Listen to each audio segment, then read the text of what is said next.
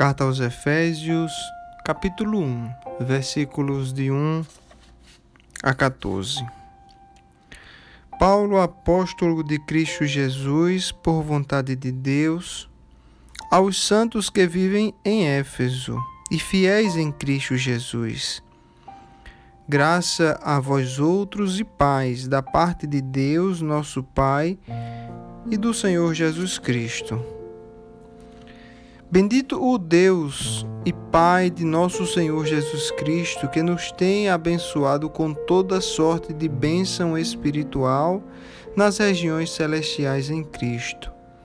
Assim como nos escolheu nele antes da fundação do mundo, para sermos santos e irrepreensíveis perante ele.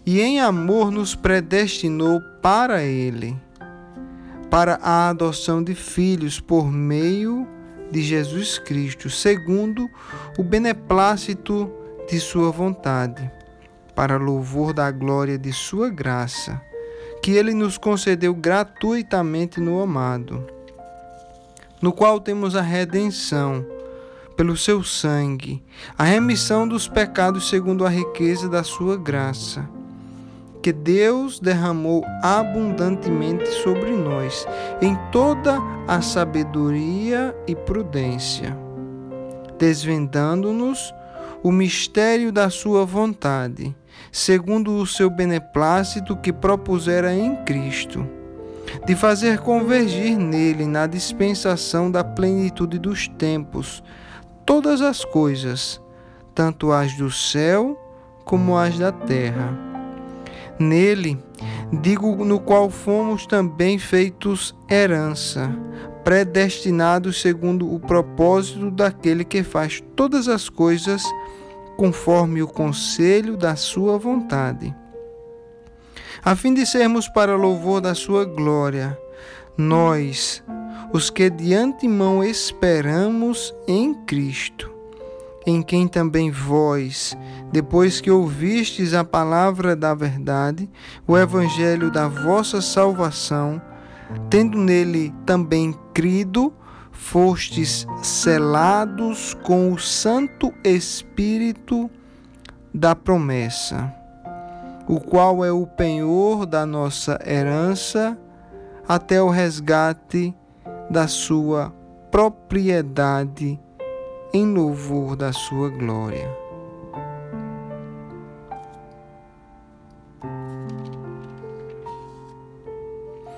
Hoje nós estamos meditando no capítulo 1 da carta aos Efésios.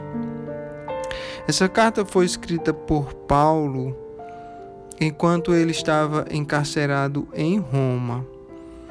Paulo estivera em Éfeso por pelo menos em pelo menos duas ocasiões, uma um pouco mais curta e outra um pouco mais longa, a qual ele permaneceu por cerca de dois anos. Paulo gostava muito daqueles irmãos e crentes em Éfeso. E ele escreveu essa carta com o principal objetivo de compartilhar com aqueles cristãos, com aqueles santos irmãos, algumas verdades que o Senhor Jesus Cristo tinha revelado a ele. Em especial, a verdade de que em Cristo nós somos ricos. Paulo queria revelar àqueles cristãos as riquezas que existem na comunhão do Senhor Jesus. Já no versículo 1, Paulo se refere a esses irmãos cristãos como santos. Ele diz: Paulo, apóstolo de Cristo Jesus, por vontade de Deus, aos santos que vivem em Éfeso e fiéis em Cristo Jesus. Essa era uma denominação comum que Paulo fazia sempre que se referia aos cristãos. Ele os chamava de santos. Como podemos compreender essa palavra santo? A palavra santo, ela quer dizer separado, ela significa algo que foi colocado à parte. Quando nós cremos no Senhor Jesus, nós somos separados do mundo e colocados em comunhão com Cristo. E já não mais fazemos parte do mundo, agora nós fazemos parte da família de Deus. Já não vivemos para o mundo, agora nós vivemos para Cristo. Nós podemos ver essa verdade escrita lá em João, Evangelho de João, capítulo 15, versículo 19, em que o próprio Senhor Jesus Cristo nos diz: Se vocês fossem do mundo, o mundo amaria o que era seu, mas vocês não são do mundo. Ou seja, no momento em que cremos no nosso Senhor Jesus Cristo, nós fomos separados por Ele para fazer parte de Sua família. E agora nós somos considerados como cidadãos do céu. Nós estamos aqui nessa vida em uma peregrinação como cidadãos estrangeiros. O nosso verdadeiro lar é no céu. E quando quando nós nosso corpo virar pó, nós estaremos com ele, com aquele que nos criou no céu, eternamente para o louvor da glória de Deus. No versículo 3, o apóstolo Paulo diz que nós fomos abençoados com toda sorte de bênção espiritual. O que ele quer dizer com isso? Nós lemos que quando nós cremos no Senhor Jesus, nós fomos justificados e recebemos um selo que é o selo do Espírito Santo de Deus. E agora o Espírito Santo de Deus, ele entra dentro de nós e ele começa a habitar no coração do crente. Porque nós, quando cremos no Senhor Jesus, nós nos reconciliamos com o Pai. de modo que nós podemos agora ter parte das riquezas de Deus por meio de seu filho. E essas riquezas, elas são provenientes do Santo Espírito de Deus que passa a habitar em nós. No versículo 4, Paulo nos diz que Deus Pai, ele nos escolheu antes da fundação do mundo. Esse é o, essa é a doutrina da eleição. Não fomos nós que escolhemos ao Senhor Jesus. Pelo contrário, Ele próprio nos diz que foi Ele que nos escolheu. E Ele nos escolheu antes de nascermos, antes do próprio Deus criar o mundo ele já nos tinha separado para ser dele, para ser propriedade dele. Maravilhoso isso, não é? Maravilhoso saber que Deus, em Sua imensa misericórdia e sabedoria, nos escolheu antes da fundação do mundo. Maravilhoso saber isso porque, se fosse depender da nossa conduta, se fôssemos justificados pelaquilo que nós fazemos, pelas nossas boas obras, homem nenhum poderia estar na presença de Deus, herdar a vida eterna, porque todos nós somos pecadores. E a palavra diz que o salário do pecado é a morte. Mas a graça é o dom de Deus e é gratuito. Versículo 4, Paulo nos diz que nós fomos predestinados para Cristo, para a adoção de filhos. Aqui ele diz que ele nos escolheu, versículo 4 e 5, nos predestinou com um propósito, com o propósito de sermos santos e irrepreensíveis perante Deus. O cristão, ele não deve estar satisfeito apenas com a sua salvação. Ele não deve estar satisfeito em ter sido salvo e ainda continuar nesse mundo e ainda continuar falhando, mas sabendo que existe a segurança da salvação. Não, não foi para isso que Cristo nos salvou. A palavra diz que ele nos escolheu antes da fundação do mundo para sermos santos e irrepreensíveis perante Ele. Devemos sempre buscar a santidade, buscar a plena comunhão e o conhecimento de Deus, nos afastar do pecado, odiar o pecado e amar tudo aquilo que agrada o coração do Senhor. Devemos honrar o privilégio de fazer parte da família de Deus, honrar esse chamado essa eleição e predestinação divina. A palavra também diz que ele nos adotou.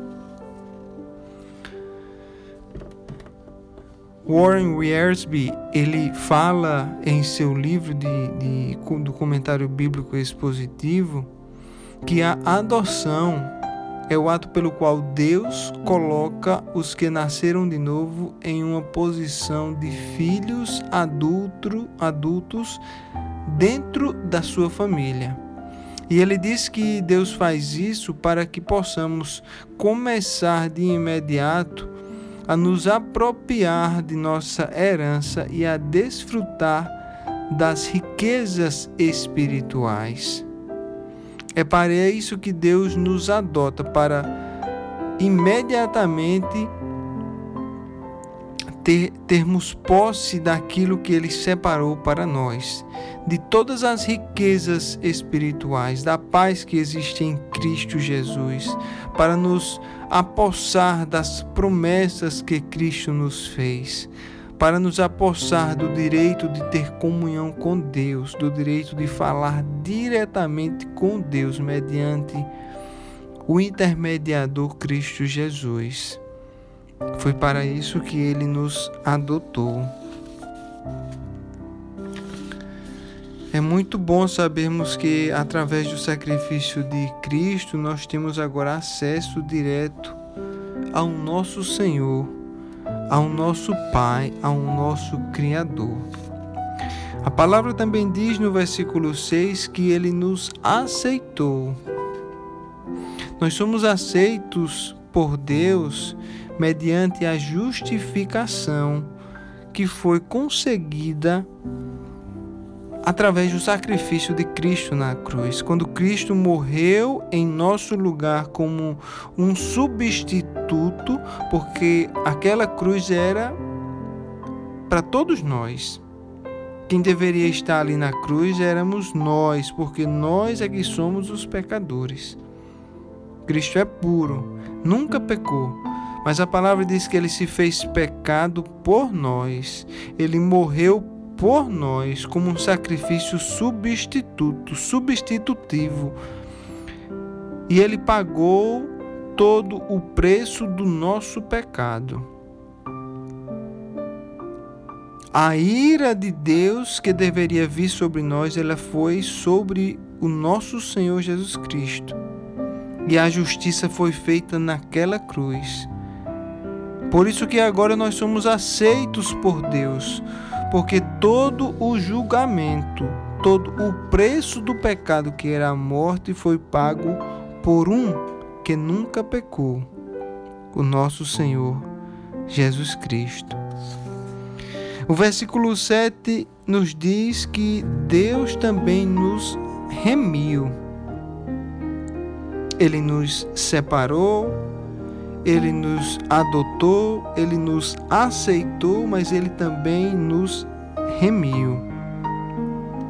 A palavra remir, o verbo remir, quer dizer comprar e libertar mediante o pagamento de um preço. Foi exatamente isso que Cristo fez na cruz.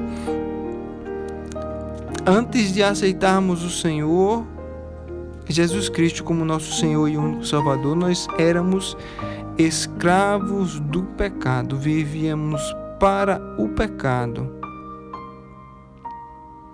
Mas Cristo nos comprou e nos libertou da escravidão do pecado. Agora nós somos livres do pecado e servos de Cristo Jesus e servos de Deus Pai Todo-Poderoso, que é um, ser, um Senhor bom,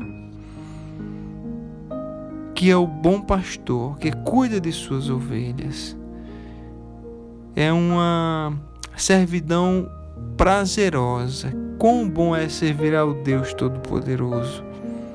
Quão bom é ser servo do Altíssimo, que é um Senhor bom, que cuida das suas ovelhas. E ele não somente nos remiu, mas ele também nos perdoou. A carta aos Hebreus, no capítulo 10, versículo 17, diz: Também de nenhum modo me lembrarei dos seus pecados e das suas iniquidades para sempre. Deus não mais imputa o nosso pecado em nós, porque o nosso pecado ele já foi pago completamente pela morte de Cristo. E isso não quer dizer que o cristão ele deve desejar o pecado de forma alguma de forma alguma. Senão anularíamos, assim como diz Paulo, a cruz de Cristo. Nós devemos fugir do pecado, porque foram aqueles pecados que mataram o Senhor Jesus. Mas que já não há mais condenação para os que estão em Cristo Jesus, porque o Senhor Jesus Cristo já pagou todo o preço pelo nosso pecado. E Ele não só nos escolheu, como nos adotou, nos aceitou, nos remiu, nos perdoou e agora Ele também nos selou. Nós já falamos que nós fomos selados com o Espírito Santo no momento em que cremos no Senhor Jesus. Esse selo quer dizer que nós somos agora propriedade de Deus, nós pertencemos a Deus. E esse selo nos dá a segurança de que estamos com Ele, eternamente seguros, que somos separados para Ele. Que nós possamos honrar todo o sacrifício do nosso Senhor Jesus Cristo na cruz. Que nós possamos ser gratos a Deus Pai por nos escolher e por nos separar desse mundo. Que nós possamos viver uma vida de santidade, uma vida irrepreensível perante Deus, para o louvor da Sua glória. Pai eterno do céu, muito obrigado por essa palavra que o Senhor nos dá no dia de hoje. Obrigado, Pai, por se revelar a nós, por nos dar a oportunidade de entender esses mistérios que existem em Tua palavra, mistérios gloriosos, mistérios que servem para nos aproximar mais de Cristo. Pai, pedimos perdão pelos pecados que nós temos cometido contra Ti, contra Teu Filho e contra o Teu Santo Espírito. Pai, sonda os nossos corações, vê se existe algo nele que te desagrada. Arranca, Pai, todos esses pecados, todos esses desejos de desagradar o teu coração. E coloca em nós um coração piedoso, coloca em nós a vontade insaciável de agradar a Cristo. Assim nós oramos, te pedindo e te agradecendo, no glorioso nome do Senhor Jesus. Amém.